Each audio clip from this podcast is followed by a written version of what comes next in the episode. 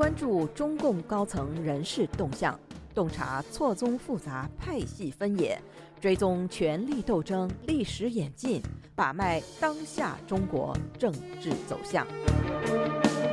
请收听《夜话中南海》。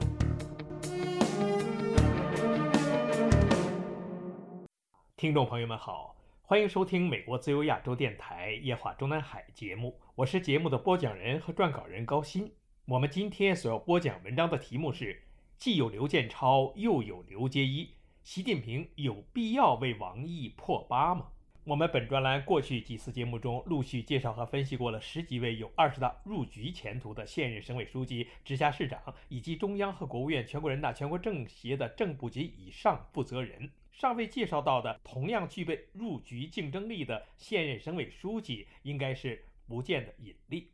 日前曾在一家网站上读到过一个帖子，其中一段的内容是：也有可能因为习要刺激武统台湾，预先安排一名政治局委员坐镇。尹力医生出身，届时可能需要应付大量福建伤员。读上去有一点可笑，但是这个尹力确实较有可能在福建省委书记位置上进入二十届中央政治局。当然，如果入局，此后应该不会以政治局委员身份去继续兼任福建省委书记，而是调任某直辖市、广东省，兼任该地党委一把手，或者进入国务院系统。中共党刊《机关党建研究》刊发了尹力的署名文章《学思践悟习近平新时代中国特色社会主义思想，扎扎实实把福建的事情做好》，学习习近平谈治国理政第四卷。文章开篇的第一句就是。福建是习近平新时代中国特色社会主义思想的重要孕育地和实践地。我们要用好这个优势，更好地把握习近平新时代中国特色社会主义思想的世界观和方法论，把学习成果转化为奋进新征程、建功新时代的工作举措和实际成效，奋力谱写全面建设社会主义现代化国家福建篇章。此文一出，许多中共内部人士都觉得尹力在二十大上入局的可能性更大了。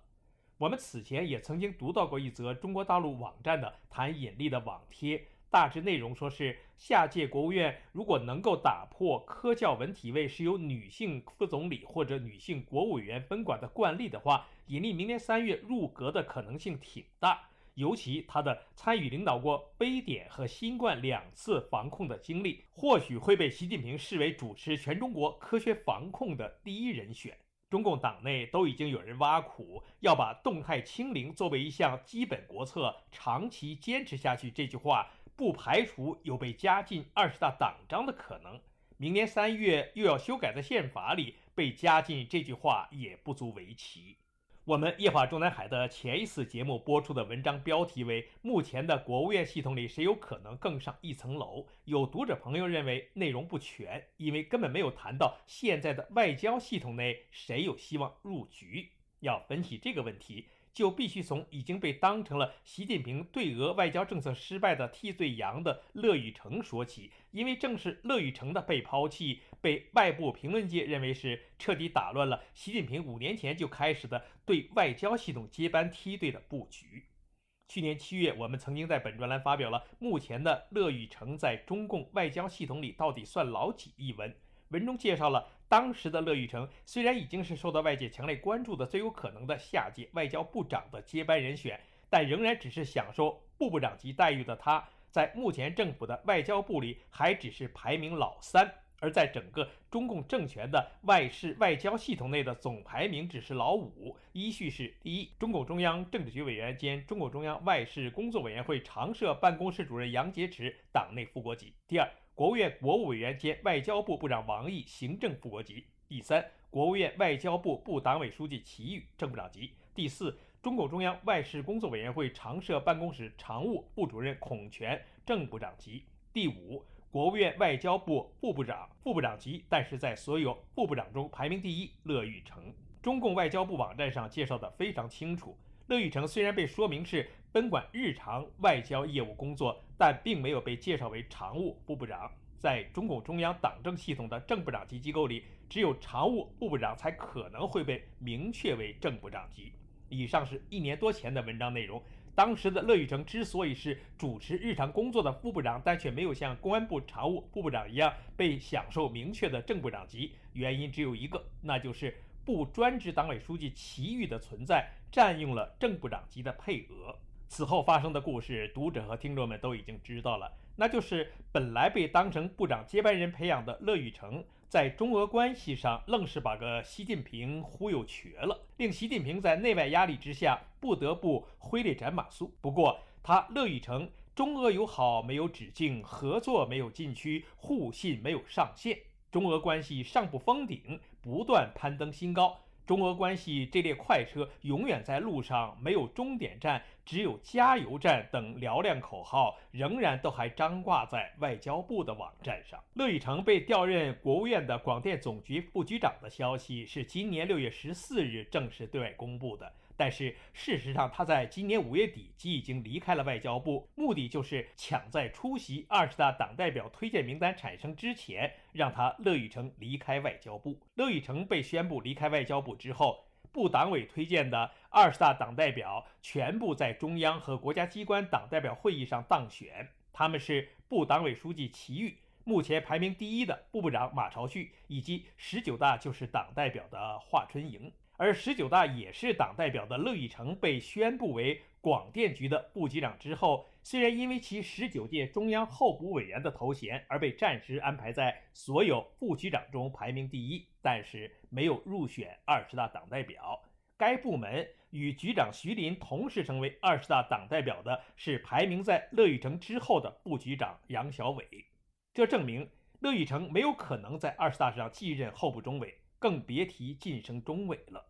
一九六三年六月出生的乐玉成，大概率是在明年年中，最晚明年年底之前，在副部级岗位上退休。说到广电总局，这里也要顺带讨论一下徐林。此人当年在上海由正厅局级晋升至副省部的关键一级，正是发生在习近平短暂的上海市委书记任上，所以被认为是习近平倍加信任的旧部之一。已经是十九届中央委员的他，在二十大上连任中委，当然是百分之百晋升部国级的可能性也不是没有。是否有这样一种可能，那就是习近平当局考虑到现任上海市长龚正年龄偏大，所以安排提拔徐林为李强的中央政治局委员兼上海市委书记的接班人，派徐林回上海。习近平肯定会政治上放心。日前刚刚读到一篇外界评论文章，标题是“让每一任老板都满意”，战狼王毅可能更上一层楼。不用引述内容，一看标题，我们本专栏的读者和听众们就都已经明白了，这是说的现任国务委员兼外交部长王毅可能会在二十大上入局，然后接替杨洁篪。您现在收听的是自由亚洲电台夜话中南海栏目，高鑫主持播讲。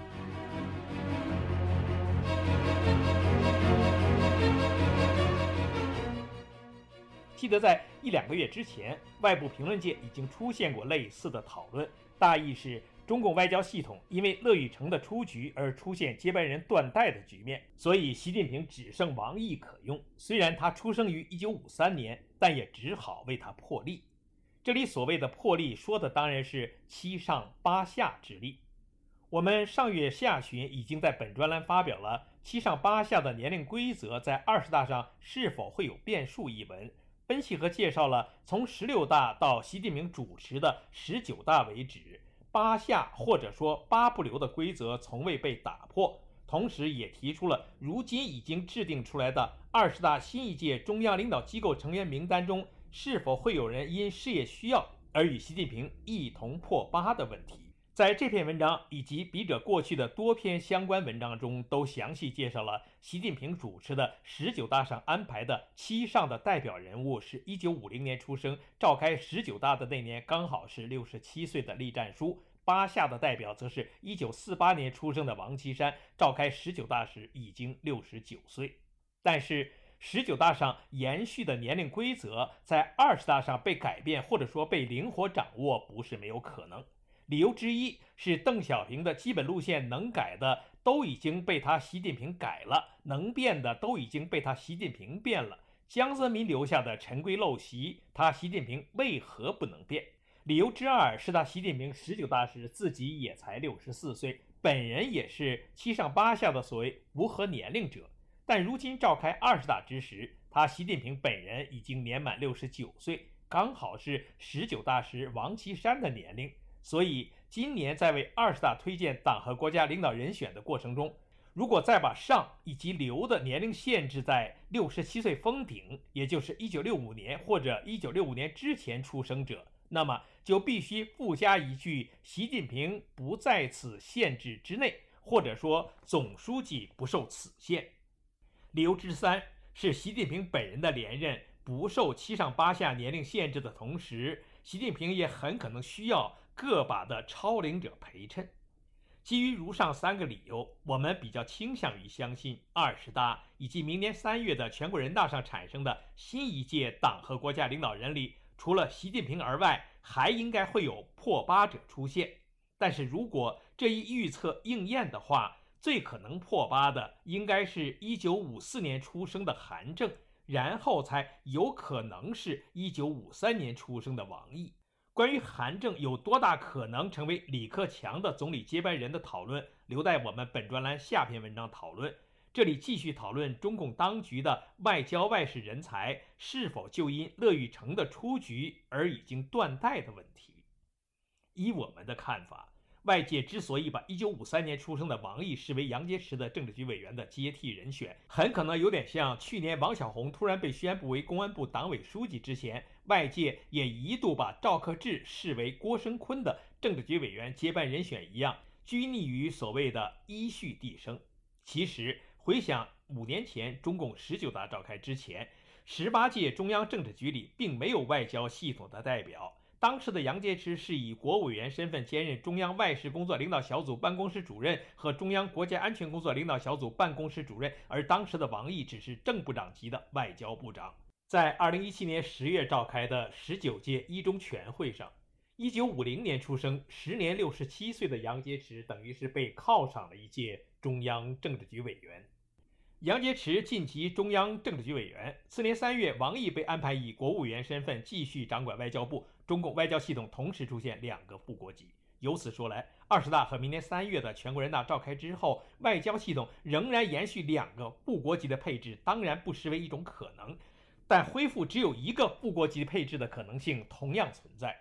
在此前提下，新的外事主管就不一定要入局，只在明年三月被安排一届国务委员就是了。当然，如果王毅不入局的话，明年三月百分之百退休。至于其继任者，目前已经是排名第一的副部长马朝旭一步登天的可能性不是没有，但是应该没有现任中联部部长刘建超和现任国台办主任刘结一被按部就班的可能性更大。今年六月，乐玉成被习近平牺牲之后，外界持中国外交人才断代观点的评论人，应该都是没有想到过，中共政权的外交储备人才不仅局限在外交部，更有中央外办、中联部和国台办等。殊不知，王毅就是曾经的国台办主任，而也和当年的王毅一样，是从外交部到国台办的十九届中央委员刘结一。如果在二十大上继任中央委员，那么就会有明年三月接替王毅国务委员兼外交部部长的前景。